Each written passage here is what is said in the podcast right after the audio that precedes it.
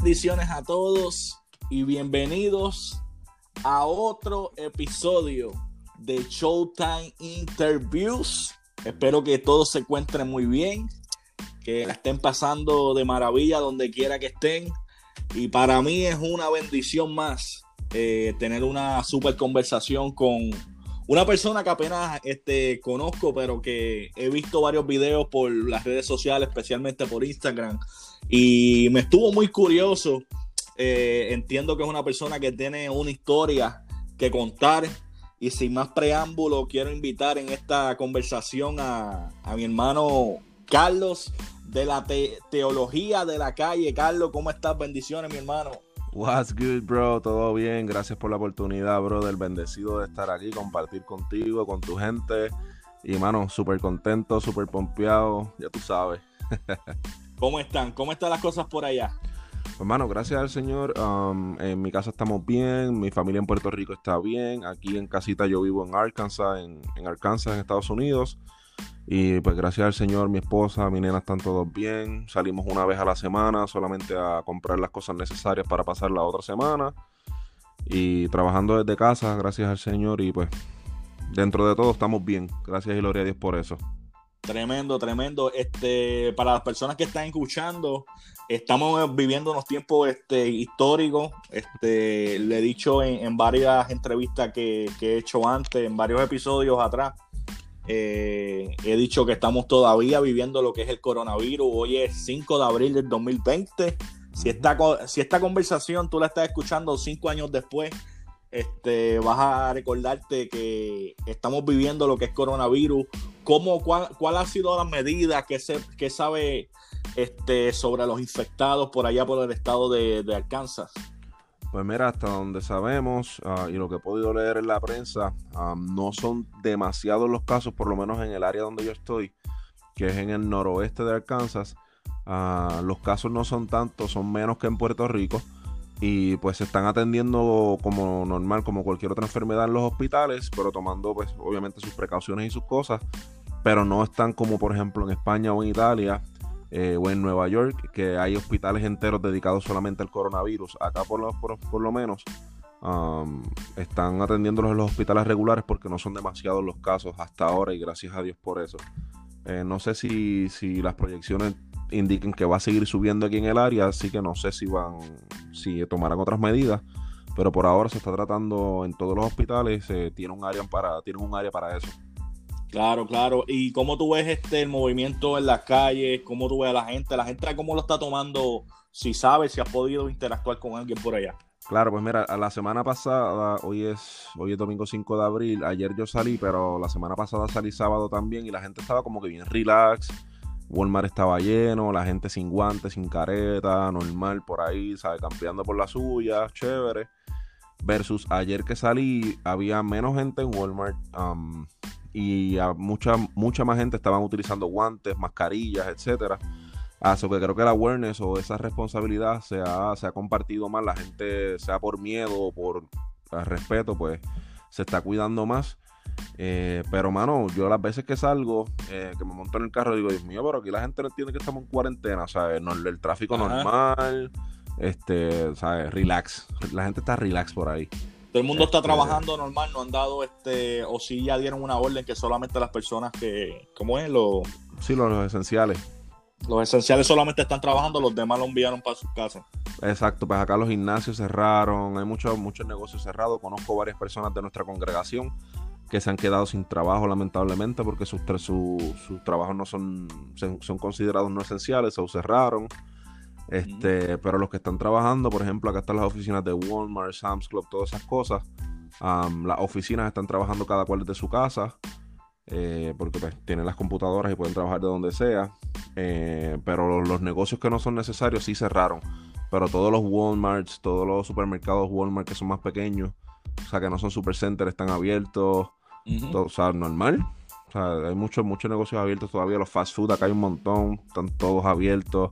Dejando gente, de, ¿están dejando los restaurantes en fast food comiendo la gente adentro o no? No, no, no, están todos este por, el drive-thru. Ok, ok. Tremendo, tremendo. Este, estamos ready. Esto es sin ensayar de una. One take, como, usted diga, maestro. Claro que sí. Mira, Carlos, este, Carlos Irizarry, ¿verdad? Sí, señor. Carlos, la primera pregunta que te voy a hacer es, ¿dónde naciste y en qué lugar te criaste? Ok, pues bueno, yo nací en Ponce, Puerto Rico. Oh. Este, sí, ya tú sabes. Ponce, ¿Qué, casualidad, qué, casualidad que cualquier porceño, cualquier porceño que, que tú hables con él siempre tiene como que esa, esa forma de ser, como usted tiene la, autoestima muy alta. Es, un orgullo ser puertorriqueño, pero es un privilegio ser de Ponce. Eso no mentira. anyways, toda mi familia es de adjuntas. Este, eso me crié en adjuntas, crecí en adjuntas. Eh, como a los 15, 16, no, como a los 14 empecé a jugar baloncesto y pues uh, los, donde se juega más baloncesto es en Ponce.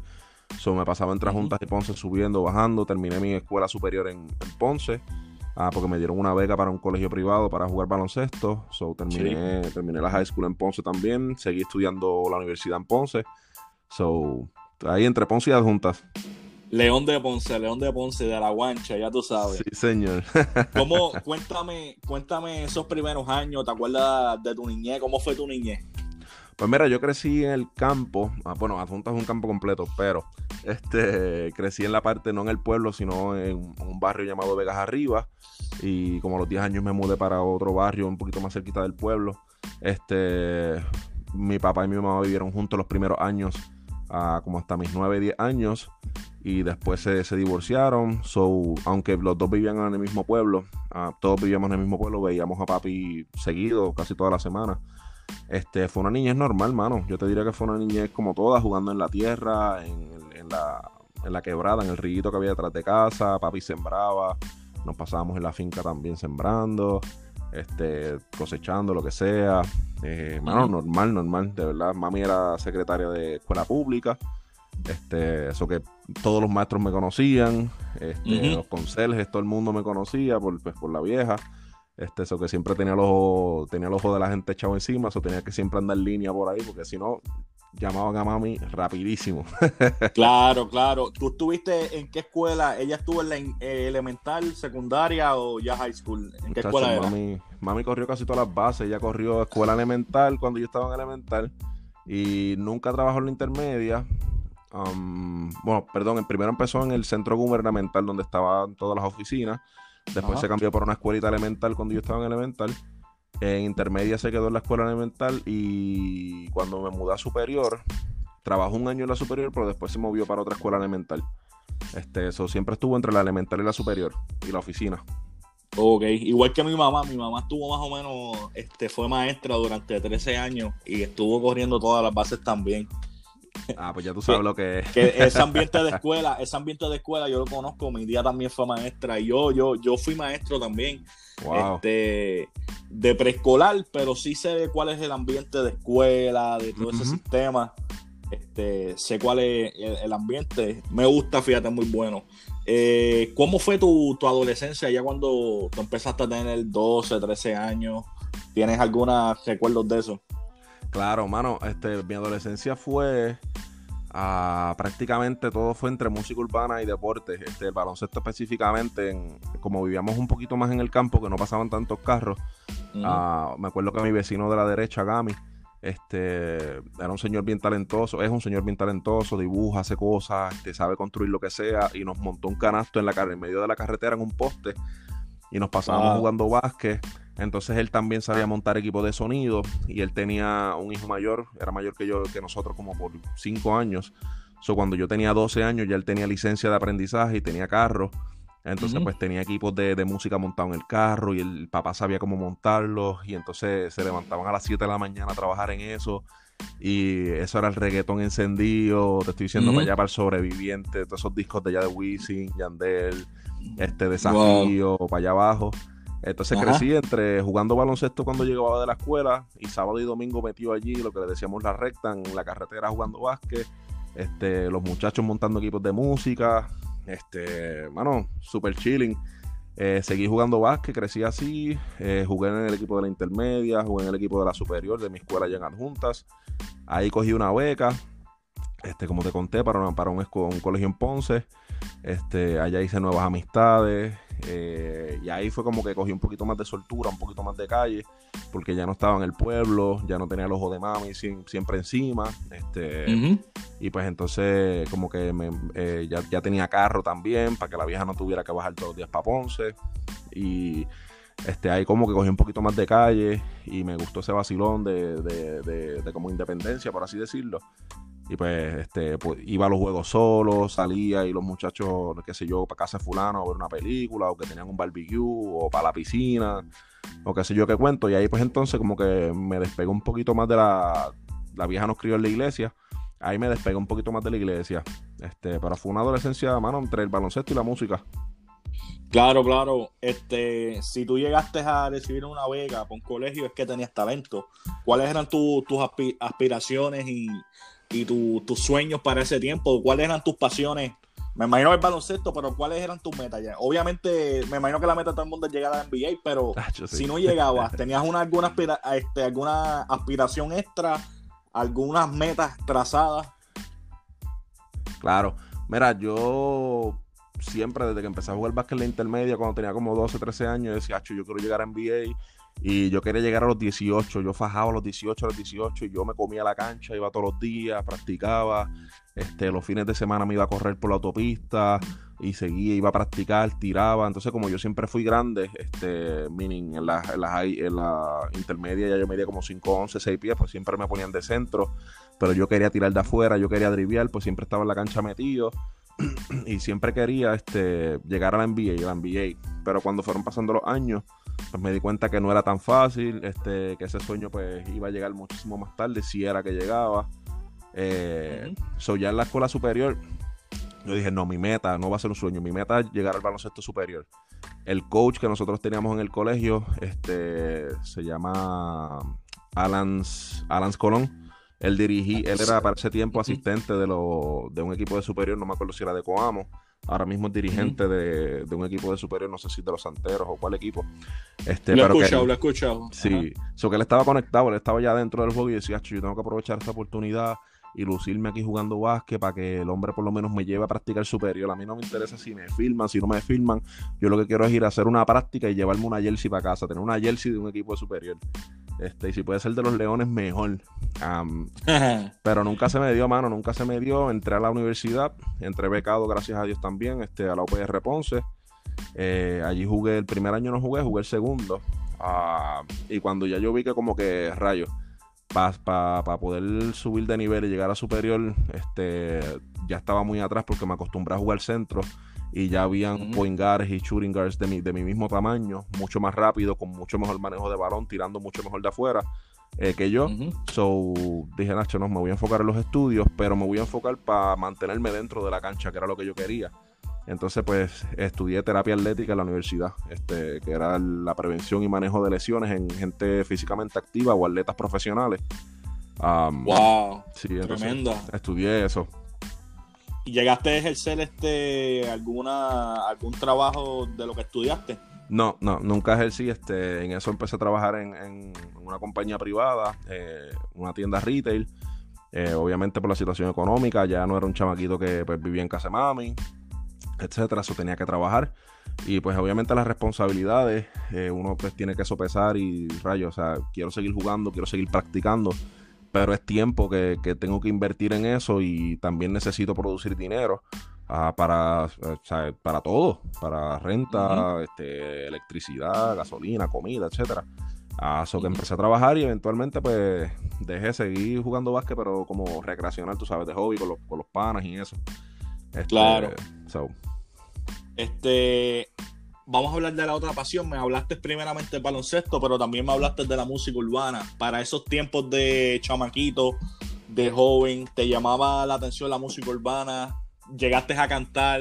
Este, ¿Te llegaste a interesar por hacer algo dentro de género? Pues mira, sí, siempre fue como que ese, como que ese sueño en el background, como que rayos, si no se me da en el deporte, me gustaría hacer música. Este, mi hermano menor tocaba batería, tocaba brutal. Eh, aprendí con él un poco. Entonces, pues siempre estaba con ese, con esa quisquilla de que, hacho, me gusta la música, me gusta la música. Obviamente, para el tiempo en que yo crecí, eh, el reggaetón no sonaba, o sea, estaba empezando a sonar en, la, en las emisoras, pero en la calle, que era donde uno siempre estaba todo el día jugando para arriba y para abajo, pues el reggaetón era, ¿sabes? La vida. Y, Claro. ¿sabes? Decir Héctor, el Fader, decir Don Omar, Wisin y Yandel, este Alexis y Fido, o sea, tú decías su nombre y tú, o sea, tú los veías y esos tipos eran, o sea, semidioses, o sea, esos tipos eran dioses griegos viviendo en el Olimpo, este, Ajá, para ajá. nosotros. Entonces, pues yo decía, "Acho, a mí me gustaría, ¿sabes? Esa película de tarima, cantar, bla, bla, bla, eso estaría brutal también, qué sé yo qué cuento. Entonces, cuando llegó al colegio, am, había unos muchachos que conocí allí mismo en el colegio, estudiantes allí, ah, nos hicimos panas, y uno de ellos tenía también esa vuelta de hacer música. De hecho, eran unos cuantos que estaban en esa vuelta de hacer música y qué sé yo qué más. Y uno de ellos tenía, estaba montando un estudio en la casa. Este, tenía consola, tenía micrófono, bocina, cogió un cuarto eh, que tenían allí en la casa que no estaban usando y lo acondicionó, le puso este, las cosas estas para isolar el sonido, insular el sonido y todo ese cuento, hizo Ajá. cabina, hizo de todo, mano. Y nos metimos para la casa de él, me fui un fin de semana para allá. Ya yo estaba en esa vuelta y también como que de vez en cuando escribía algo. Este. Y bueno, estuvimos un tiempito en ese, en ese, en ese meneo entre el deporte y pasándonos en casa de- del pana, este, grabando música, haciendo lo que sea. Y de hecho, nosotros ah, en ese colegio se hacía una fiesta, un party, ah, donde se invitaban artistas eh, eh, urbanos para cantar, pero siempre para recaudar dinero para la clase graduanda, se hacían estas fiestas eh, como un tipo de modelaje, este, para atraer también gente y qué sé yo qué más, y se modelaba, se escogían 10 muchachos y 10 muchachas para modelar ropa, etcétera. Y entonces nosotros lo quisimos hacer bien diferente, como ninguna clase lo había hecho hasta el momento. Y añadimos entonces cuatro personas ah, para cantar reggaetón y hicimos la canción de la clase, la hicimos en reggaetón. Este, Wow. Entonces mientras modelábamos, pues nosotros íbamos rapeando. De hecho, los que de cuatro de los diez que modelamos, am, rapeamos la canción o la cantamos en reggaetón. Este, mano, y nos quedó en la madre. Este, y estábamos en toda esa vuelta, mano. Este, de hacer música y de verdad, de verdad, no es porque yo estaba allí, pero quedó duro. So, estábamos. Claro, claro. Recuerda, este, llegaron a sacar, además de eso que hicieron, que wow, nunca había pensado en eso, ni me había imaginado que, que se podía hacer eso, tremendo. Sí, mano. Este, ¿llegaste a sacar música en algún momento? Este, ¿Llegaste a cantar secular como tal o, o simplemente se quedó ahí? Pues hermano, este, hicimos par de, par de canciones, llegamos a grabar cantos de canciones y qué sé yo qué más, este, obviamente seculares, y en este meneo de, de la chulería para las jevitas y qué sé yo qué más, o en el maleanteo ese que uno se, se, lo- se- se creía que era este, ya tú sabes, este, Ajá. Alex Trujillo, ah, pero, pero nunca, nunca llegamos a sacar nada, el corillo se rompió en el sentido de la música, este, hubieron como roces y cosas y qué sé yo qué cuento. Y pues no, nunca salió nada. Este, uno de esos muchachos se lo expulsaron del colegio o algo así, o se fue del colegio, qué sé yo. Entonces, pues nos quedamos otro corillito más, pero entonces hacíamos música para nosotros, para vacilar y qué sé yo. No era como que para sacar música para la calle o lo que sea. En eso nos graduamos. Yo llegué en grado 11, solamente estuve dos años allí. So, en eso nos graduamos. Uno cogió para Mayagüez, otro cogió para Estados Unidos. Yo me quedé en Ponce. So, am, se rompió el corillo como tal, por lo menos en ese sentido de hacer música. So, y en ese tiempo el internet no era como ahora, que tú Claro. le enviabas algo por qué sé yo qué, por WeTransfer y el otro ya lo grababa en su casa y le metía la pista detrás y cuando venías a ver tenías un palo montado en dos días sin, sin estar todos juntos. Aquel tiempo tiene que estar todo el mundo metido en el mismo sitio. So, no, sé que se quedó en nada. Claro, claro. Este, y entonces hablando de esos tiempos de la juventud, me imagino que tenés como 18, 17, 18 años para ese tiempo, ¿verdad? Sí, ¿Cómo, ¿Cómo fue esa juventud ya? Como me estabas explicando, ya pues era un poco de independiente, tenías tu propio carro, estabas jugando este baloncesto, eh, llegaste a experimentar la calle, te fuiste para abajo o simplemente fue un vacilón y no, no tocaste tan fondo. Pues mira, mano, hasta yo creo que eso, eso depende de la perspectiva donde uno lo vea. Si tú le preguntas a mi mamá, mi mamá te va a decir que Estabas perdido, sin fe y sin esperanza, no tenías... Exacto. Pero si me preguntas a mí, pues yo creo que estaba pata abajo, pero gracias a Dios no llegué a más fondo, este, no llegué más profundo.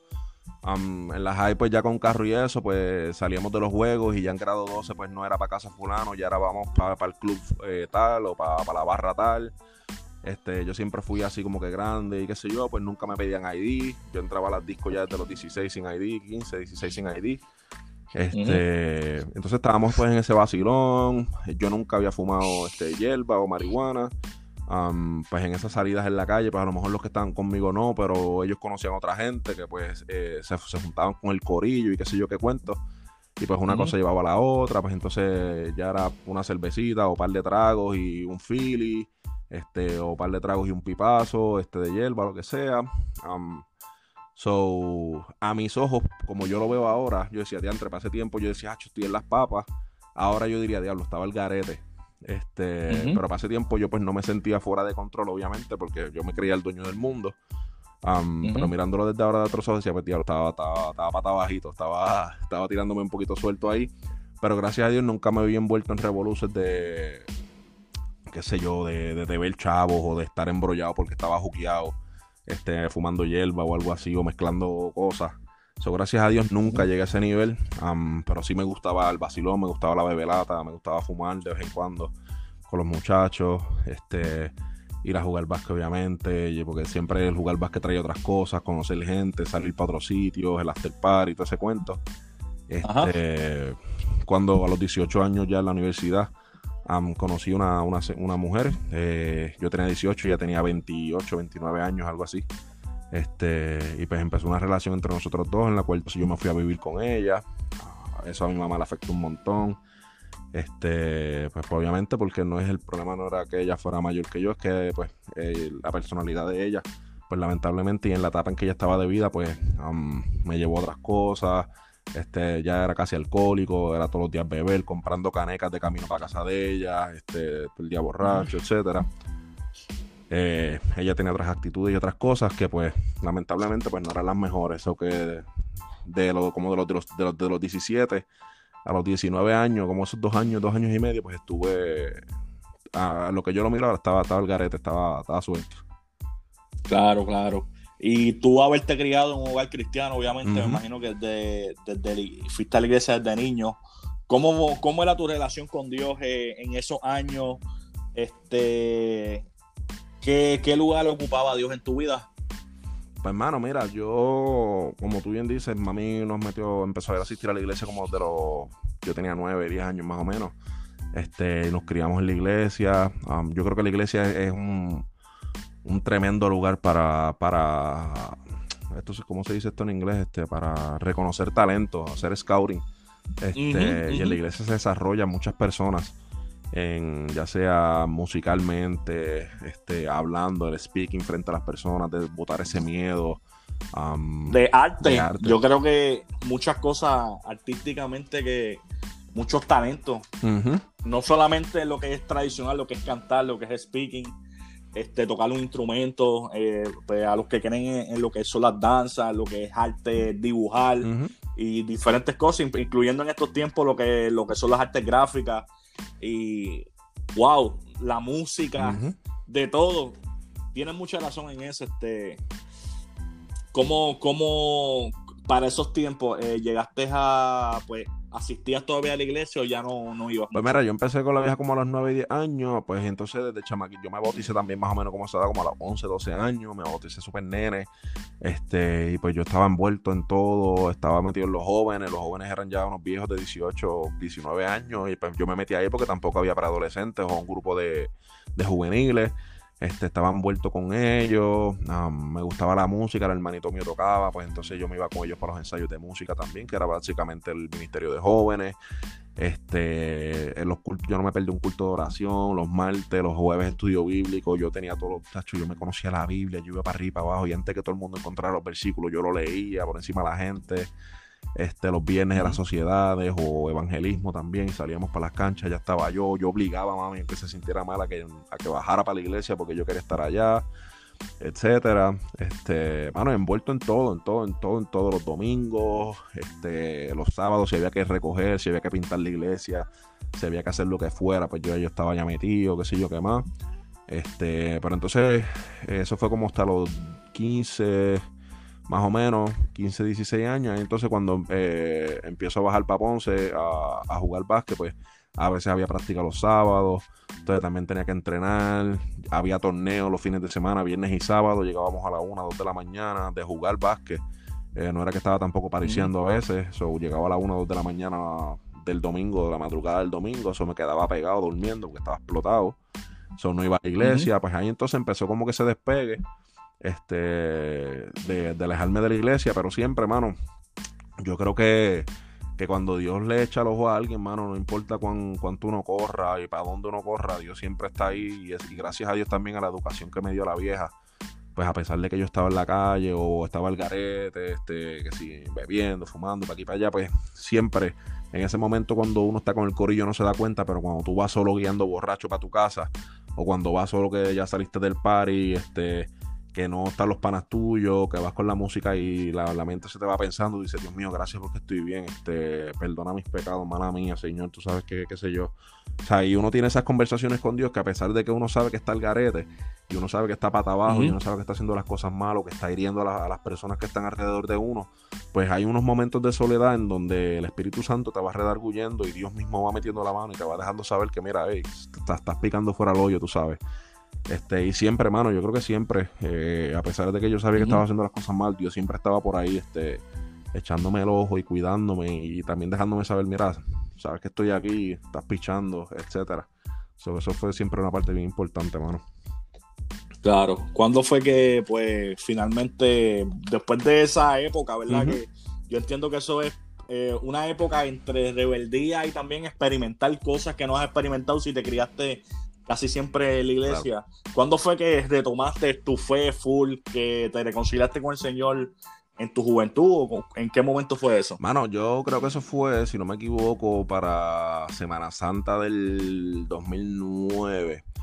yo todavía estaba viviendo con, con, con, la mujer que te había dicho anteriormente. Este, y yo le dije a ella, mira, este, vamos para la iglesia Semana Santa, mano. Yo no me acuerdo si era bien, creo que era Viernes Santo. Y yo no sé si fui yo o ella que me dijo, vamos para la iglesia. Y nos fuimos, fuimos para la iglesia. Fuimos a la iglesia donde yo me crié. Este, donde estaba mi, la que había asistido mi vieja toda la vida y qué sé yo qué más. Y nos fuimos para allá. Ya estaba el pastor que, que básicamente yo conocía, que ese, como yo le digo, es mi segundo viejo. Yo lo quiero como, lo quiero con toda la vida. Y pues llegamos allá, mano, este, y el servicio estuvo brutal. Hicieron el llamado este, y yo quería pasar, pero no me atrevía. Decía, no, no quiero pasar porque está la iglesia explotada. Este, entonces van, a empezar a orar por uno. Y sabrá Dios si Dios toca a uno ahí, se va uno en descanso, se cae también. Entonces a lo mejor yo no estoy ready para esto. Y después la semana que viene estoy por ahí otra vez bebiendo, fumando, qué sé yo qué cuento. Hacho, no quiero, no quiero. Y viene un señor de la iglesia, don Ángel, que Dios me lo cuida donde quiera que esté. Este, y nos dijo, mira, yo quiero orar por ustedes, véngase y, no, me cogió por el brazo, pero me cogió por el brazo de que no me, no me agarró para empujarme, sino como que, como que invitándome. Y yo me paré solo y pasamos al frente. Este, el pastor eh, Juan Nelson oró por mí, oró por la muchacha que estaba conmigo. Este, yo no sé lo que le pasó a ella, yo sé lo que Dios me dijo a mí. y después de eso, como que empezó ese cambio y como que esa mentalidad de que, ya entre manos. Y salimos de allí, pues obviamente yo seguí con la fumadera, con la bebelata. Pero en mi mente sabía que como que no, como que eso ya, ya no estaba para eso. Y este, en esos días yo tomé una decisión y le dije, mira, ¿sabes qué? Este, yo no voy más, esta relación se va a acabar aquí. si tú quieres buscar de Dios, pues, mano, sería espectacular. Ah, pero de verdad yo no puedo más, no voy con porque esta relación me está llevando a otras cosas que realmente no son saludables. Y pues terminamos la relación ahí y como a las tres semanas al mes, pues empecé a asistir otra vez a la iglesia y fue un proceso, mano. Yo llegué a la iglesia, pero no, no soltaba la botella, no soltaba los cigarrillos, no soltaba la hierba. Y pues estuve en ese, en ese proceso de que visitaba la iglesia, pero también era una transición que se me hacía un poquito difícil también soltar la bebelata y el vacilón que también me gustaba. Claro. Este, en esos tiempos, ¿recuerdas alguna experiencia que hayas tenido con Dios? Algo que te haya marcado, que te haya sellado, que, tú recuerdes. Hacho, sí, mano. Yo creo que como al mes y medio, dos meses de haber estado congregándome ahí este, diligentemente, o sea, todos los domingos y, buscando de Dios y tú sabes, tratando de conscientemente dejar este, la beberata y todo eso. hubo un culto de jóvenes, creo que fue la tercera iglesia bautista de Ponce, si mal no recuerdo. Y nos fuimos para allá, fuimos un corillo. Este, yo no me acuerdo el nombre de la predicadora, la conozco, pero ahora mismo no recuerdo el nombre. Ah, ella para tiempo tiene el pelo rojo, ah, de apellido Santiago. Anyway, Este, mano, fue un servicio brutal, gloria a Dios, chévere, mano, la adoración buenísima, la prédica estuvo brutal y, mano, cuando ella empezó a hacer el llamado, pues, eh, ¿quién quiere aceptar a Cristo? ¿Qué sé yo qué más? Papi, y así de la peste, yo no sé dónde, o sea, eso fue Dios así de, de la nada. Este, ella es un llamado para, no sé si fue reconciliación o si para alguien que tuviera peticiones especiales, creo que fue. Y pues yo pasé porque yo decía, Dios mío, yo quiero soltar esta carga ya, yo quiero, o sea, eh, si yo voy a estar acá metido, pues quiero estar bien, quiero estar en ley, no quiero estar este, entre afuera y adentro, ¿me entiendes? Pues y yo pasé a presentarle eso al Señor, hacho mano, y esa señora vino donde mí y Dios le empezó a decir un montón de cosas y, o decirle cosas a ella que me las dijo a mí. Y, o sea, ella, ¿cómo fue? la gente, ella, ella me dijo algo, fue como, la gente te ve como, como muerto ya, porque no puedes soltar de la calle y eso. Hacho, mala mía que me pongo emocional. pero. Uh, tranquilo, tranquilo, que esto es. Entonces me dice. Real, sí, ella me dice como: la gente te da por muerto porque no puedes dejar una cosa y la otra. pero yo te he dado vida y qué sé yo qué más. Hacho, y eso estuvo brutal. Ese fue, yo creo que fue el momento que, que marcó un antes y un después en mi vida. Y, hermano, eso fue como un snap en, en, algunas cosas, por lo menos en lo que fue ese, ese, ese, deseo de siempre estar este como que en la calle y con ese joseo de ir para la disco. Eso fue como un snap. la bebida, pues fue un poquito más, más lento el proceso, pero que también gracias al Señor pues me limpió y me libró de todo eso. Ah, pero siempre me acuerdo de ese, de ese servicio, de ese, de ese, de, ese culto de jóvenes, que ha hecho mano fue un antes y un después. Tremendo, tremendo. Mira, y entonces ya retomando lo que lo que este, pues Dios había hablado sobre tu vida. ¿Qué, qué, comenzaste a hacer? Eh, ¿Comenzaste a estudiar y a congregarte, involucrarte más en la iglesia? Ese trayecto que, hiciste. Pues, hermano, mira, me, empecé a envolver en lo que fue en la Unión de Jóvenes Bautistas y en la Unión de... Ah, ¿Cómo se llama esto? La Unión de Jóvenes Bautistas está dividida en distritos y la directiva del Distrito Sur, yo estaba envuelto, era subcoordinador. Este, con, el coordinador era un pana mío y estuvimos trabajando con los jóvenes. A Fast Forward estuve ahí como uno o dos años. En eso conozco a la que es mi esposa ahora, gracias al Señor. Me casé con mi esposa. Este, me mudé para Fajardo, que ya es allá de Fajardo. Estuvimos un tiempo allá. Después bajamos para Ponce, conseguimos trabajo en Ponce otra vez. Nos mudamos. fast Forward otra vez. Este, conseguimos un mejor trabajo en la misma compañía. Nos mudamos para Guaynabo, después Caguas. Este, seguí estudiando en ese, en ese meneo de los años. Empecé a estudiar también en la UTC, eh, que es la Universidad Teológica del Caribe. Este, ahí empecé a estudiar estudios pastorales, cogí unos cursos de exégesis, etcétera. Uh, que sí, siempre estuve envuelto en, lo, lo, que fuera cualquier tipo de ministerio de jóvenes. Después cuando me casé lideramos en lo que fue mi última iglesia en Cagua, ministerio de matrimonio. También asistíamos en, la bienvenida, en el parking, audiovisuales, se había que meter mano, este, en todo, mano. O sea, estuvimos envueltos en un montón de cosas, aprendiendo de todo un poco. Ah, fueron unos años bien, bien, bien, bien envueltos en el ministerio, trabajando mucho, aprendiendo un montón. Este, y mano, dando, dando por gracias, o sea, siempre estuvo ese, ese deseo y esa pasión de servir y de, de, de ayudar, de envolvernos en todo lo que fuera el ministerio. Claro. Entonces, ¿cómo terminas en Alcanza? Cuéntame ese trayecto de cómo tú subiste, bueno, de, de Ajusta a Ponce, de Ponce a Fajardo. De hecho, yo soy del área ah, qué este. duro. Soy de las piedras. Soy de las piedras, conozco mucho de Cagua, pero bajaste entonces de Ponce a Cagua, te congregabas. Mira, no, yo me casé con mi esposa, um, ella es de Fajardo, me mudé para Fajardo, todavía sigue este, este estudiando en Ponce, uh, so conseguimos trabajo en Ponce, nos fuimos para Ponce, Después ella consiguió un mejor trabajo en la misma compañía en Cagua, en las oficinas centrales de la compañía. Nos mudamos, entonces yo empecé a buscar trabajo en la oficina también y conseguí, porque entonces obviamente ya no eran turnos rotativos como teníamos antes los dos, que casi no nos veíamos. Ahora era trabajo lunes a viernes, de 8 a 5 de la tarde. Ah, so conseguí trabajo allá también. Nos mudamos, eh, pero yo conseguí trabajo part-time. Yo no lo quería, mano. Le decía, señor Lacho, si yo no es un trabajo full-time, yo no me voy a mudar, Dios. Y papi, y el trabajo que me dio fue part-time y me, fui con ese trabajo part-time por fe. Um, so cuando el día que nos íbamos a mudar para Guaynabo, conseguimos apartamento y todo. El día que nos íbamos a mudar para Guaynabo, mi esposa uh, hicieron una reestructuración en la oficina y eh, la despidieron. So, yo el día antes, eso fue el día antes de mudarnos para Guaynabo. Yo le dije, pues mira, no hay que conocer el porque no nos podemos tirar así. Yo con un trabajo part-time y tú sin trabajo. No, no, no, vámonos para allá, que Dios va a proveer. Pues, hermano, dicho y hecho, el Señor proveyó, le dio unas oportunidades de, de, empleo a mi esposa, la aprobó, eh, ofreciéndole un trabajo que era de vuelta otra vez a los turnos rotativos, y ella que no, que no, que no. Y el Señor le confirmó que no, que era un trabajo de oficina, y se lo dio, gracias y gloria a Dios. So que se quedó otra vez trabajando, consiguió trabajo, nos mudamos para pa Guaynabo.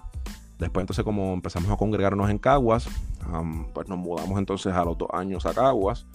Allí estuvimos un año y medio más hasta que pasó entonces el huracán María, mano. Cuando pasó el huracán María, pues el huracán destruye lo que era la oficina central donde nosotros trabajábamos. Entonces pues empezaron a enviarnos a los clubes a trabajar. Este, pero entonces ya yo veía como que la movida y como que... Hmm, nosotros en los clubes, en un lugar donde trabajo, este mismo trabajo que estamos haciendo nosotros lo pueden hacer las oficinas centrales desde Estados Unidos, no sé. Entonces ahí Dios puso la inquietud en nuestros corazones de eso. Eh, hay que ir buscando otra cosa porque si no, pues le, va a ir mal. Y pues eso fue, hermano, una bendición de Dios el que, el que nos, haya, nos haya hablado, nos haya puesto eso en el corazón. Yo empecé a buscar transfer en la misma compañía y me lo dan me dan el transfer a las oficinas centrales de esa compañía donde yo trabajaba en Puerto Rico, que son acá en Este, me dan el transfer, yo me muevo en diciembre 31 2017 para Arkansas. Yo nunca había venido en mi vida acá a Arkansas a nada. Este, yo no tenía amistades. Casi no conozco, no conozco a nadie de Puerto Rico que haya sido.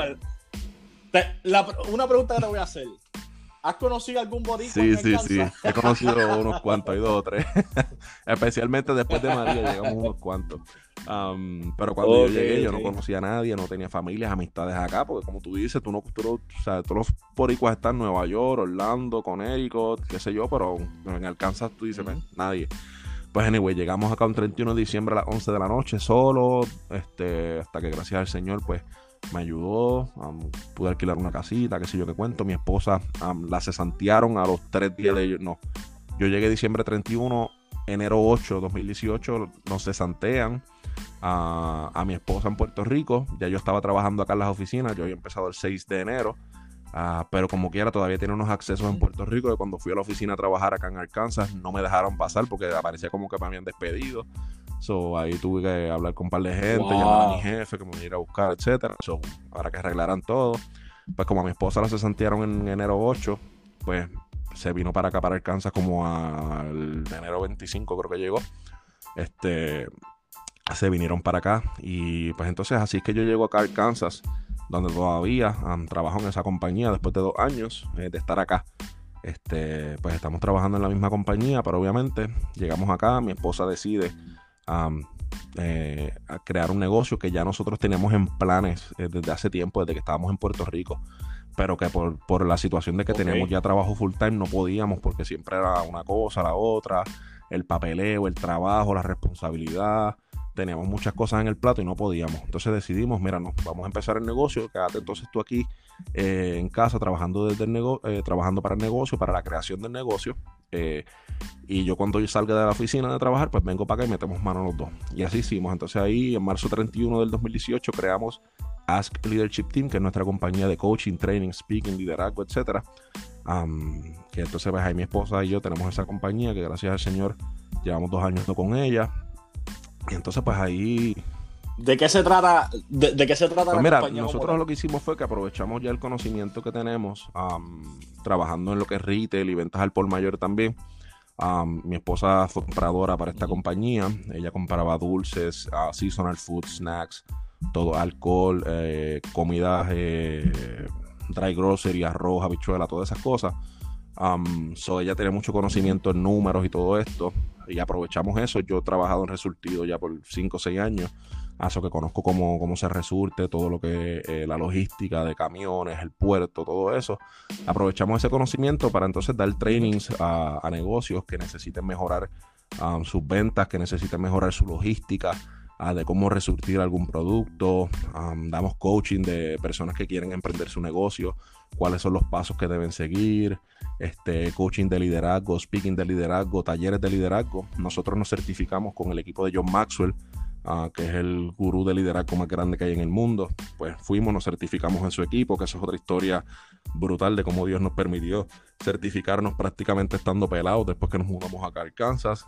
Este, entonces, pues aprovechamos esa certificación que tenemos de John Maxwell para entonces dar talleres de liderazgo también a, compañías, personas eh, que quieren mejorar su liderazgo, que tienen problemas en algún área de su negocio, de su ministerio también. si alguna iglesia nos invita, nosotros no le cobramos, o sea, esto es nuestro negocio, pero si una, una iglesia nos invita o un ministerio nos invita a dar alguna conferencia o algo, nosotros no le cobramos a las iglesias por, eh, por darle ese servicio, por darle ese taller, esa conferencia, ese coaching, lo que sea. Eh, son los que los bendecimos con eso. y es básicamente eso es nuestro negocio, hermano. Y gracias al Señor ha, sido de bendición y hemos podido escuchar muchos testimonios, tanto de gente que, ha, que, nos ha contratado para, sus negocios o sus compañías, como de iglesias y ministerios que hemos podido ayudar, hermano. Este, y eso ha sido de verdad con una bendición que no, que no hay, no hay precio que lo pueda pagar. Tremendo, tremendo.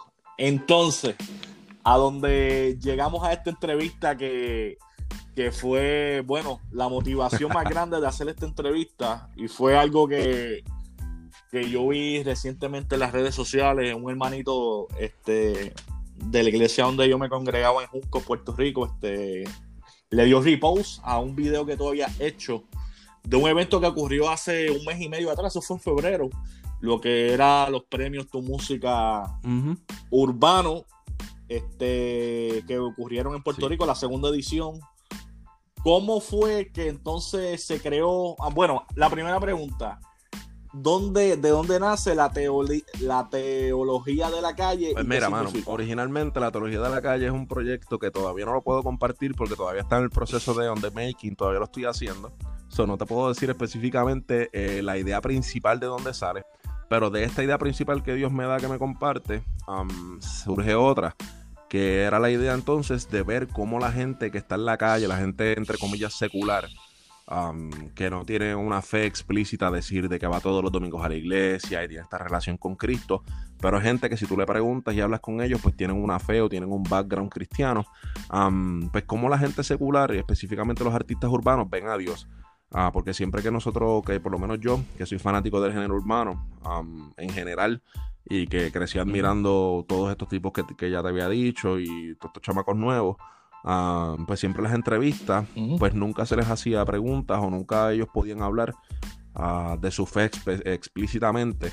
Ah, pero siempre yo escuchaba sus canciones y decía, Dios mío, pero si es que este tipo en este, en este por ejemplo, en un maleanteo, este, está diciendo aquí que se va a montar un carro, que si el ACA, que si todo este revolú, pero en otro verso viene y me dice, porque gracias a Dios que ha cuidado a mi familia, este, yo le debo a Dios mi vida, que qué sé yo qué cuento, y yo decía, pues espérate, aquí hay una disonancia, hay algo que no me cuadra, porque este chamaco en un verso se está viviendo la película de Maleante, o de que está fronteando de chavo, lo que sea, pero en otro verso me está diciendo algo más real, que es su fe en Dios y como a lo mejor en momentos difíciles, su fe en Dios lo ha ayudado un montón, y como que, hmm, aquí hay algo, una necesidad que no se está cubriendo, hay algo que no se está cubriendo y ahí entonces que surge crear un, uh, blog donde, donde hablar específicamente primero de las necesidades o de los temas que la gente que no asiste a la iglesia específicamente, gente entre comillas secular, um, le interesan. Temas de que si, por ejemplo, alguien que no va a la iglesia eh, eh, o que nunca ha ido a la iglesia, pues a lo mejor tú le dices, ah, Cristo es el Cordero de Dios que, que quita el pecado del mundo.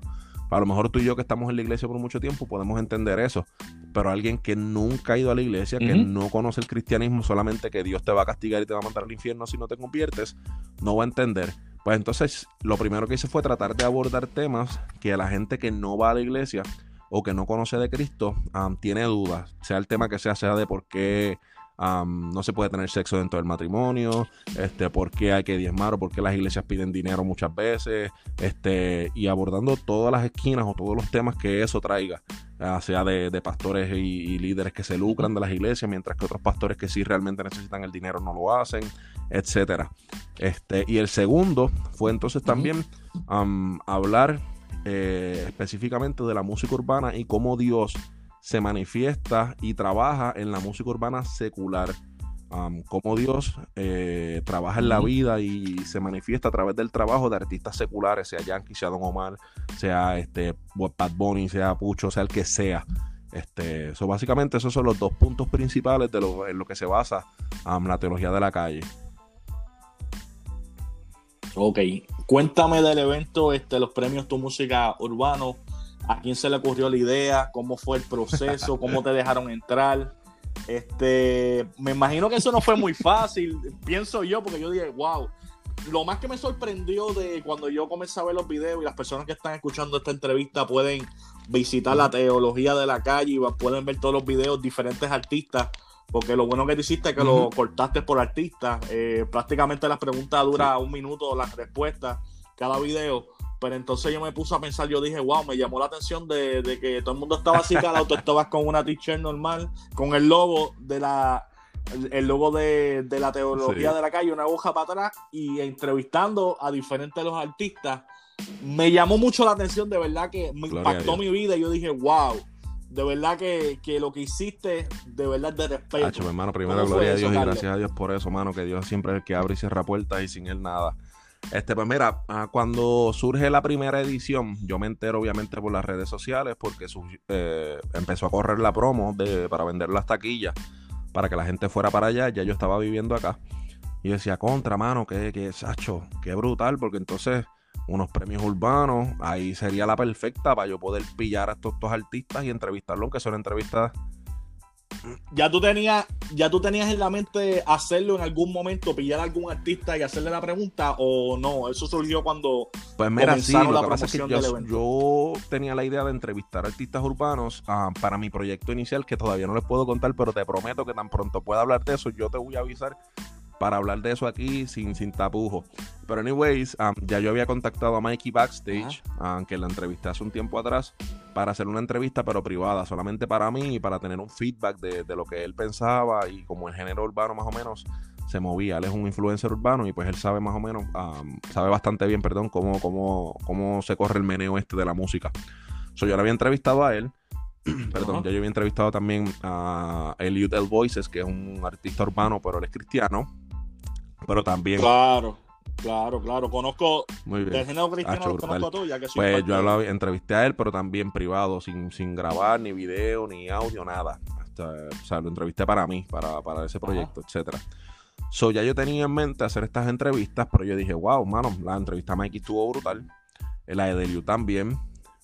Yo creo que esto yo lo puedo hacer para compartirlo con la gente, porque vuelvo y te digo, hay una necesidad de que la gente a lo mejor tanto seculares, yo sé que hay un par de seculares que le va a interesar este tema espiritual que estamos hablando, como gente de la iglesia, a lo mejor no todo el mundo, porque hay todavía gente que piensa que el género urbano es esto y lo otro, pero hay gente que le puede sacar provecho a lo que alguien que no es cristiano per se, que no es, alguien que se congrega, que va los domingos a la iglesia, etcétera, ah, piensa sobre Dios y cómo ve el meneo de, la fe y la religión, etcétera.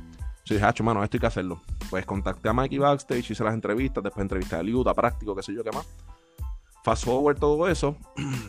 Pues entonces pasan los premios urbanos um, de la primera edición.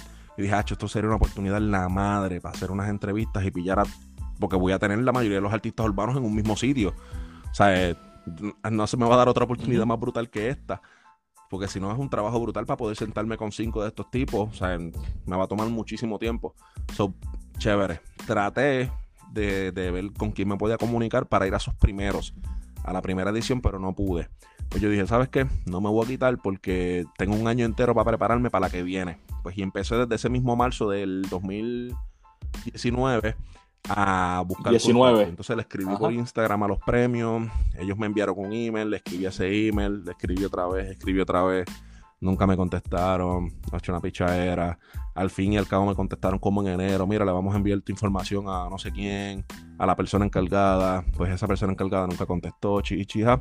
Y ya yo estaba como que, Dios mío, yo, o sea, yo me preparé, tú sabes que yo me preparé para esto, ya yo tenía las preguntas que le iba a hacer a todo el mundo, yo traté de mejorar un poquito mi equipo, este, por lo menos una cámara que me ayudara un poquito mejor, etcétera.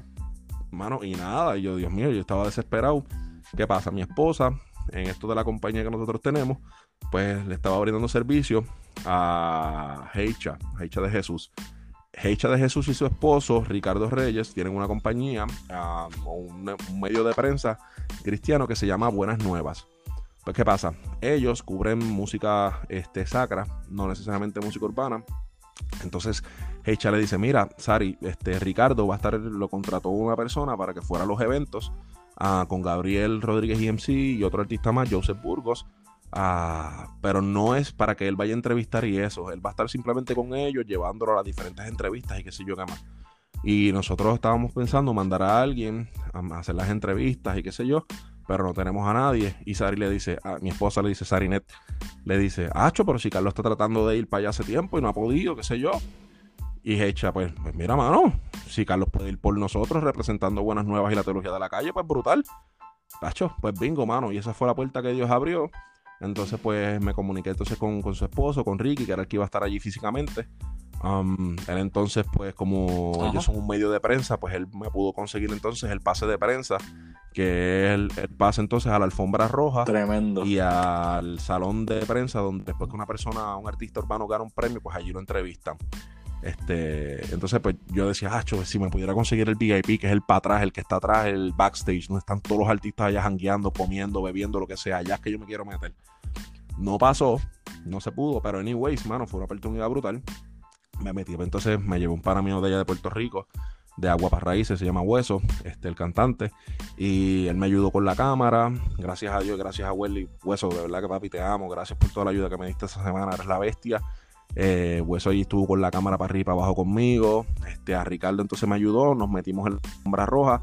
Y en la alfombra roja, pues allí pude entrevistar, qué sé yo, mano, a que los en Ciseja, Diosi, John Z, Almighty.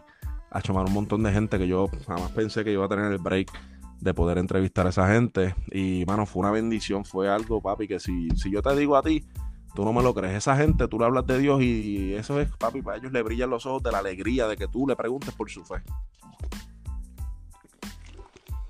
Wow, ¿cómo fue el feedback? Este, ¿cuál, cuál eran? Está, ¿Llegaste hasta nervioso? ¿Ya tú estabas decidido a, meterle mano a cuando fue? Porque tú ves a todos estos artistas, muchos de ellos tú no los conoces físicamente, tú sabes que muchos de ellos pues no expresan su forma de ser personalmente cuando fue en, las redes sociales, entonces tú llegar que ahí de la nada hablarle de Dios como que te, te miraron raro algunos tú les preguntaste, cuéntame eso, este, los insights de, de, ese, de esa noche. Cuéntame alguna experiencia, alguna anécdota que me acuerdo, lo primero que yo llegué allí, yo decía, Dios mío, yo no sé cómo es esto, yo nunca, o sea, yo no siquiera ni en la universidad, ninguna de las dos, ni en la UPR, ni en la UTC, yo nunca cogí un curso de periodismo, ni cosa por el estilo.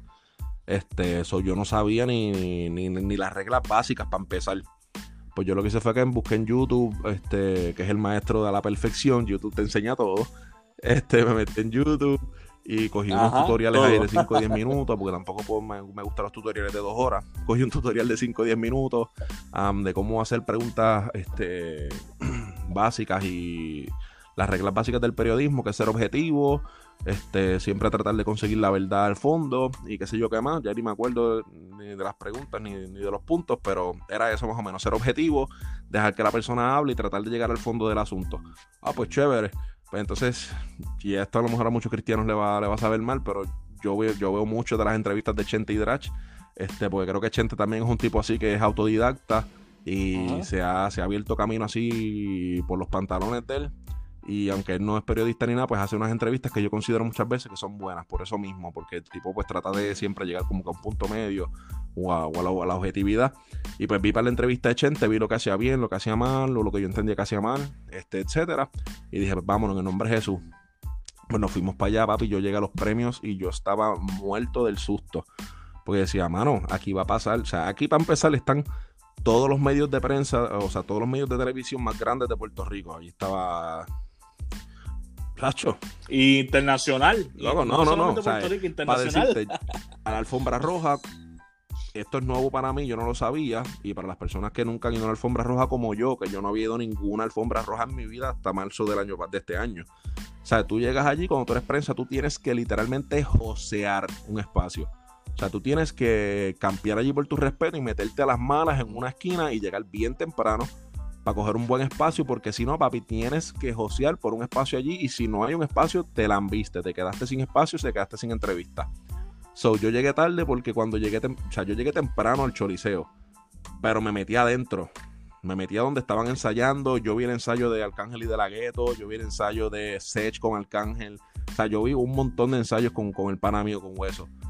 Pero entonces yo decía, pues yo voy a esperar acá adentro a que pase todo el mundo. Pues no, obviamente la alfombra, la alfombra roja era afuera. Pues cuando llegó a la alfombra roja, papi, ya la alfombra roja estaba explotadísima. Ya estaban todos los medios, tanto de YouTube y Instagram, o sea, influencer y todo el mundo, tanto como los medios tradicionales de televisión. Papi, y yo, Dios mío, como yo me meto aquí, porque, o primero estoy nervioso porque yo nunca he hecho esto, segundo estoy nervioso porque, sea, me le tengo que meter a las malas a esta gente aquí. Yo soy un tipo grande que ocupo espacio, sea, que si me les meto en el medio, la cámara de esta gente se le, le voy a meter un codazo sin querer, se va a formar un revolú aquí, yo no quiero, o sea, ese, ese no es el motivo de esto. Pues, anyway, mano, oré allí en mi mente, le pedí al Señor tranquilidad, papá Dios, tú abriste la puerta, dame paz porque yo no, o sea, no quiero problemas y quiero hacer esto para que tú te glorifiques y que la gente pueda conocer este, que esta gente también tiene una fe y que no son tan malos como los pintan, etcétera. Vamos allá. Pues, mano, gracias al Señor, hablé con, un muchacho que estaba allí de pie con su cámara y la, y la muchacha con el micrófono. Mira, brother, tú crees que tener un espacio por aquí, qué sé yo, hacho, sí, párate ahí, papi, tranquilo. Cuando yo miro para el lado, tengo el descollazo de Telemundo, que yo la vi a ella desde toda la vida creciendo, viendo televisión la tengo al lado y yo asustado. Yo, Dios mío, esta mujer con cámara profesional, con micrófono en mano. Yo no lo que tengo es una cámara de estas, este. Y el celular. Y el, celular, tuyo, que ese fue tu micrófono. Para tú estar en la alfombra roja, tener un micrófono de cable. o un micrófono inalámbrico, pero que sea micrófono. Y yo no lo sabía, papi. Yo me fui con el celular, caballo. Con el celular. O sea, no. Ah, espérate, espérate, espérate. Porque originalmente mi cámara tiene un micrófono que va arriba, que va puesta en el flash. Y con eso es que yo grabo todos mis videos. Pues a mí nunca. Claro. no, no es Rode. Me imagino que es un Rode. Sony, no le funcionan, etcétera. So, este, le puse ese. Entonces, a mí, yo, como yo no sabía, yo no sabía el ruido que hay allí, brother. Dentro de una. Pues, papi, pues, a última hora, cuando estamos allí, yo le digo al pana mío, Welly, este. Aquí este micrófono no va a bregar, gordo. Me dice, pues papi, usar el celular. Pues papi, pues dame el celular tuyo aquí porque las preguntas yo lo tengo en el mío, no puedo usar el mío para grabar. Pues le cogí el celular al pana mío para entonces grabar las, respuestas de voz. El, Ajá, la voz y entonces después en la edición editarla con, con, exactamente, con el, visual, ¿verdad? Con el video. Entonces, pues, hermano, yo asustado ahí, pero gracias al Señor, hermano, este, conseguí el spot, resolvimos entonces lo del audio, que era después lo más que me preocupaba porque no se iba a poder escuchar si usaba mi micrófono. mano, el primero que, entrevisté fue un muchacho que yo realmente no conocía mucho. había escuchado de él así, pero de lejos. Es un muchacho de Islas Canarias que se llama Juanfra. Este, yo decía, pues Dios mío, que le pregunto a este muchacho si yo casi no lo conozco. Yo pues, lo he visto en las redes, pero de pasada, no sé quién es. Pues papi, esa entrevista fue, yo te diría, que la que me dio esa es como, como una guira cuando tú has tirado 20 bolas y no has metido ninguna y tú metes una guira y tú dices, ah, al fin metí una, ahora voy a meter todas las demás. Pues así mismo, papi, la entrevisté, este... Ajá. Exacto, entonces, mano, rompiste el hielo con él. Por lo menos yo tenía, que no sabía que lo tenía, pero tú dices, entre la gente en Europa tienden a ser un poquito más liberal que, que la gente acá en Occidente.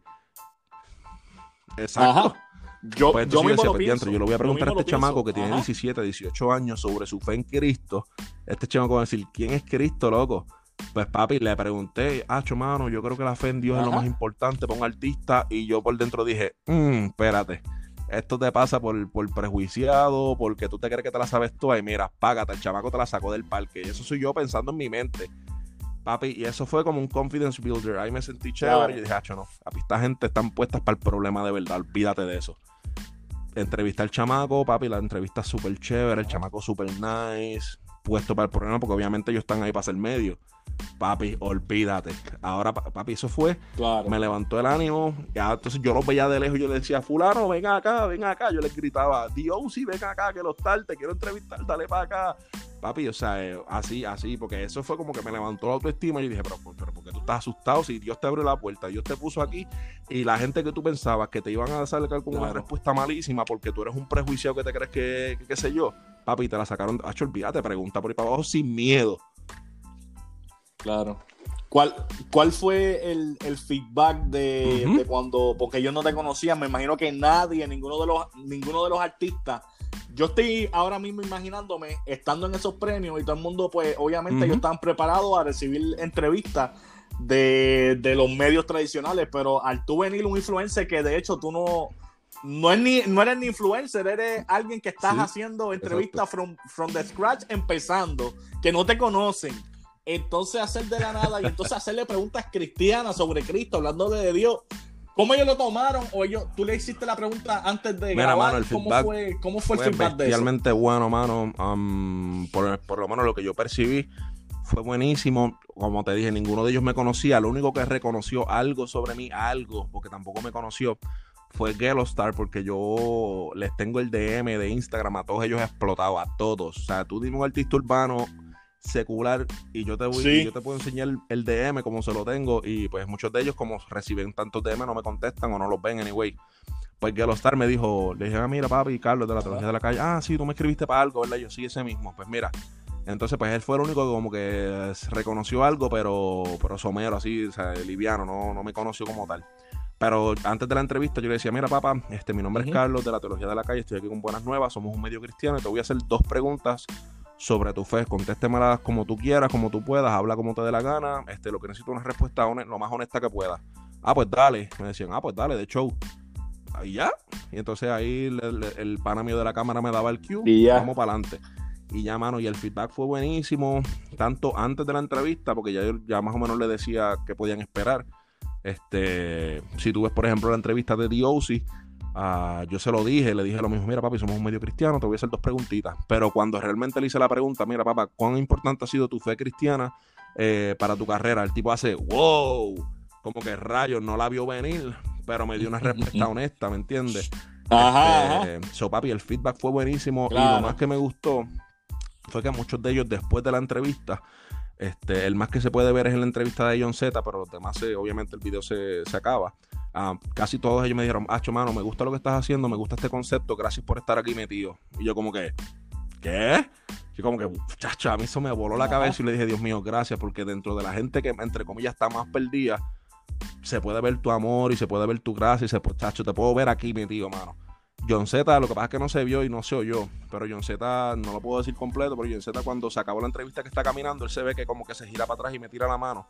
Él me dice, papi, me gusta lo que estás haciendo, le estás metiendo pip, sigue para adelante. Y yo como que, papi, eso fue para mí como, acho, loco, eso fue una normalidad. Para mí eso fue lo más grande, loco. Que un tipo así, en su helga, sin importarle que, qué sé yo, que la gente diga que los cristianos no pueden hablar malo, no pueden escuchar una mala palabra porque se ofenden. Papi, que el tipo le saliera del corazón decirme eso. Para mí eso fue como que una confirmación de que, papi, lo que estás haciendo, a veces te sientes que no sirve y que la gente lo está pichando, pero cuando se da esta oportunidad, alguien lo puede apreciar y es alguien que tú sabes que necesita ese mensaje de esperanza. So, mano, para mí eso fue bestial. Eso fue buenísimo, mano. Tremendo. Este. Luego de eso, ¿cómo cuántas entrevistas llegaste a um, grabar? Creo que fueron como nueve, nueve o diez, ahora no tengo el número exacto. Hermano, entrevisté a un chamaco de Islas Canarias también que se llama Michael de la Calle. Ese sí ya yo lo seguía de tiempo y escucho su música. Este, y ese el audio se me dañó. Esa entrevista no la pude subir y es una de las que me dolió porque la entrevista en, un minuto y medio fue buenísima. Este, el chamaco bien honesto también, como todos los demás, pero esa entrevista me gustó mucho y no la pude subir, sobre esa no la van a ver, voy a subir una foto, pero no, la entrevista como tal no, porque el audio no se oye nada. Este, pero hice más o menos en la alfombra, creo que hice como 10. Eh, pude entrevistar también al Tony y al tipo oficial, que son influencers, que no estaban en la alfombra, pero los vi por allí también. Este, creo que fueron como 10, 12 entrevistas. Eso fue en los premios como tal, pero ya yo había cuadrado tres entrevistas aparte que no estaban vinculadas necesariamente con los premios urbanos. Y dije, pues yo voy a aprovechar que voy a estar allá en Puerto Rico y contacté, perdón, contacté a, tres artistas urbanos, bueno, dos artistas urbanos y un autor que es Macetaminofe, no sé si han visto los memes por ahí de él, este, en las redes sociales. Um, y los entrevisté aparte, las entrevistas fueron el miércoles, fue el día antes de, de los premios urbanos. Y prácticamente, mano, el mismo feedback, brother. Ok. ¿Cuáles, ¿Cuáles fueron a quién esos tres este, artistas? Eh, la primera entrevista que hice ese, miércoles fue a Jarzi. Jarzi es un rapero y él es, uh, él es freestyler urbano. Él es, perdón, freestyler improvisado.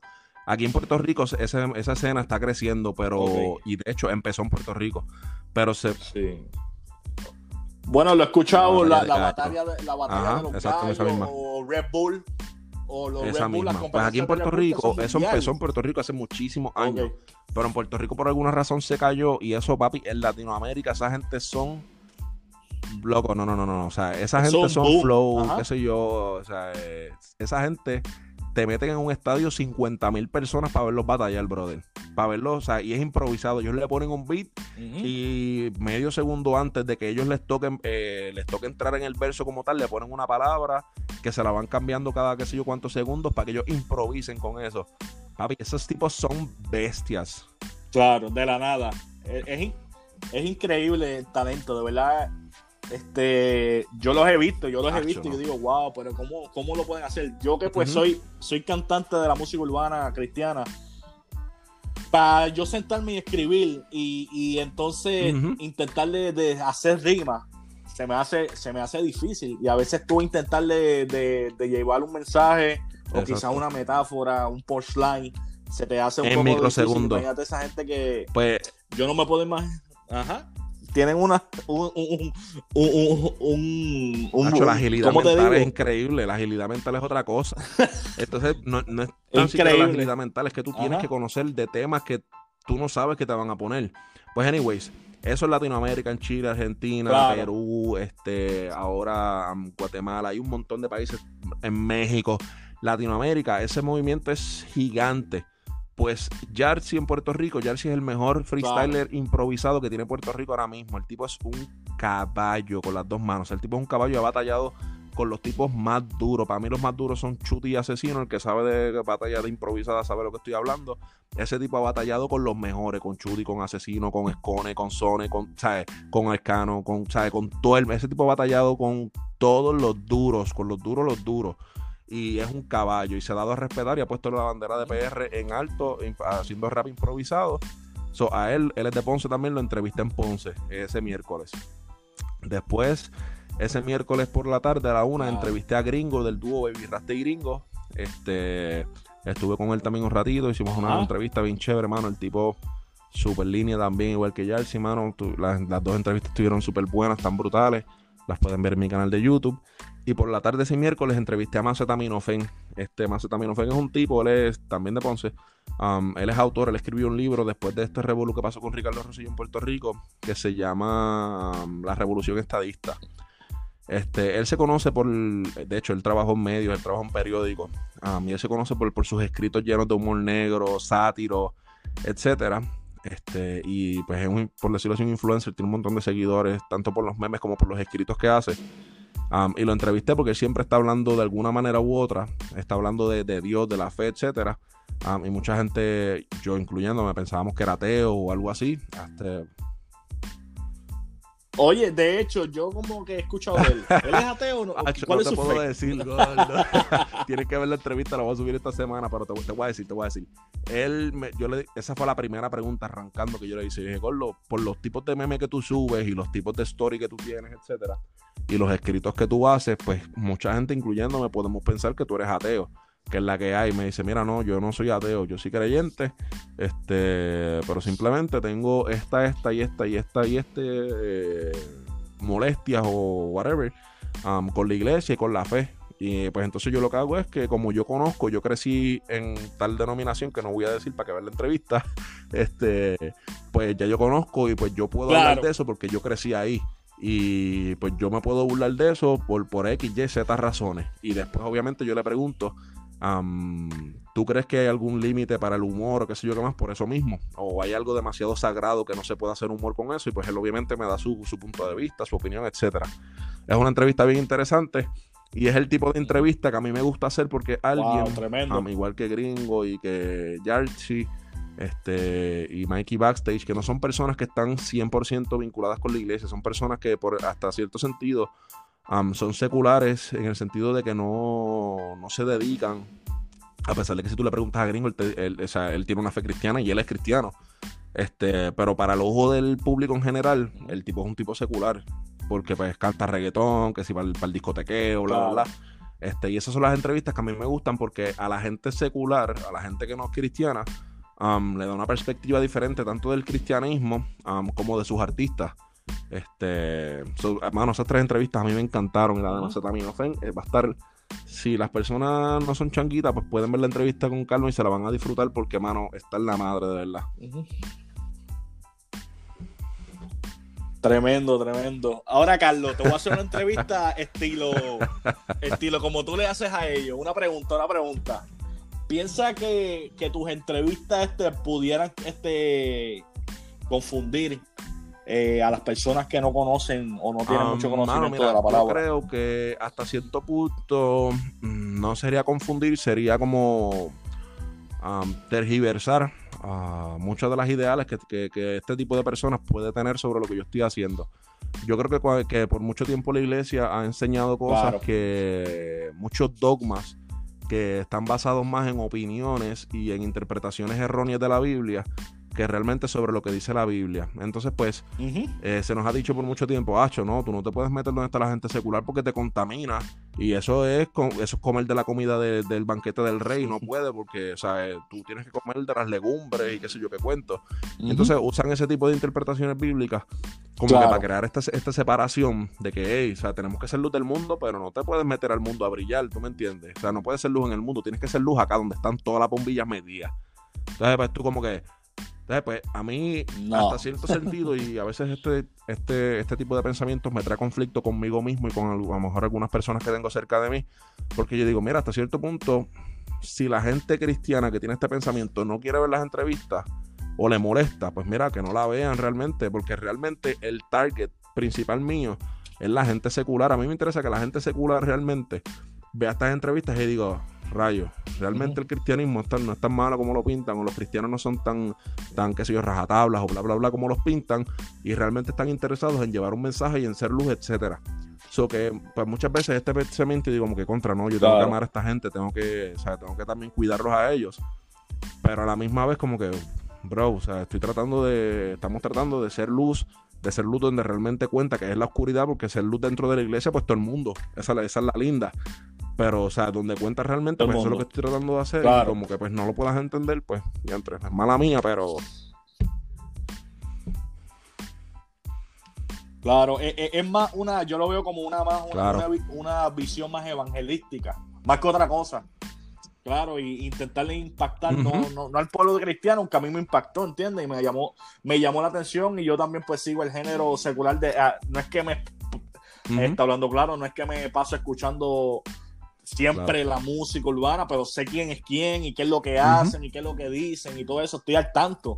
Este, obligatoriamente el que hace la música urbana, sea secular o cristiano, siempre los conoces a todos porque es tu trabajo, tienes que conocerlo, imagínate.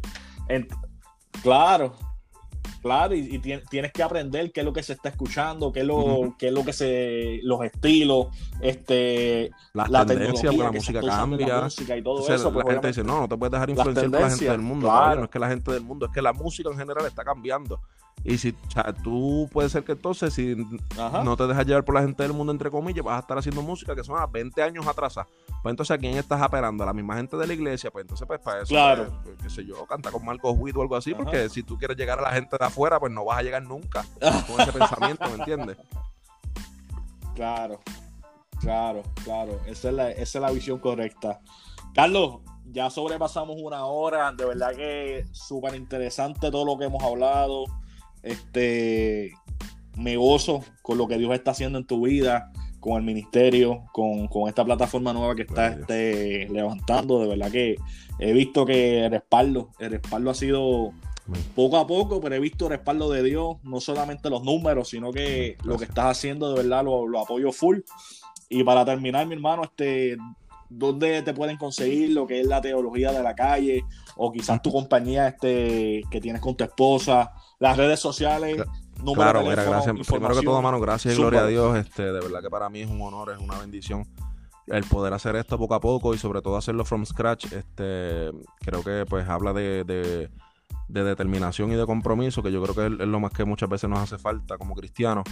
Y, mano, más que bendecido y agradecido tanto con Dios por permitirme hacer poquito a poco esto que estamos haciendo y sobre todo también a ti por, por la oportunidad que me das. Este es mi primer podcast que hago o entrevista que hago para afuera. Así que, mano, gracias por la oportunidad. Wow, wow. la primera de gracias. este, mira, hermano, nos pueden conseguir, yo siempre, por lo menos lo que es la teología de la calle, ah, estamos bien metidos en lo que es Instagram, que es lo que es la el app que se está usando ahora, la red social que está súper trending. Instagram, así mismo, la teología de la calle. Eh, YouTube, estamos subiendo los, los videos que, las entrevistas y todo esto, los estamos subiendo a YouTube también, que nos pueden conseguir. El mismo nombre, la teología de la calle. Pues Facebook también, la teología de la calle. A Instagram, eh, Twitter, perdón, la teología de la calle. Eh, todo igual. si alguna persona está interesada en algún tipo de, de coaching, o taller de liderazgo, lo que sea para su iglesia, nos puede conseguir en la teología de la calle también, pero la compañía como el, la red social como tal es Ask Leadership Team. Ahí nos puede conseguir, es Ask, te pregunta en inglés, ASK de kilo, ASK Leadership de liderazgo, Leadership Team.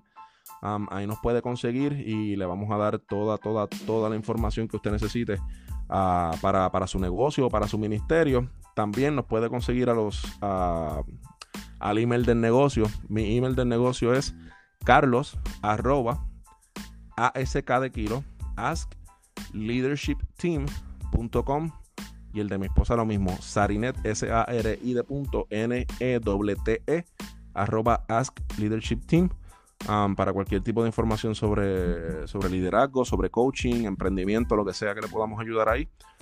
Esas son nuestras redes sociales. Siempre estamos conectados, siempre estamos trabajando. También estamos como Ask Leadership Team en todas eh, las, plataformas digitales, en Instagram, eh, redes sociales, perdón, Instagram, Facebook, Twitter, YouTube también ahora vamos a empezar a crear unos podcasts que vamos entonces a estar compartiendo tanto ya sea por Spotify y iTunes como también por YouTube, así que eso está próximo a salir en las próximas semanas si Dios permite.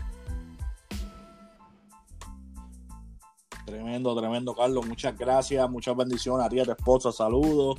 Y esto fue este otro episodio más de Showtime Interviews. Así que muchas bendiciones a todos los que nos escucharon. Un abrazo, familia, gracias. Hasta la próxima, ya tú sabes, mi gente.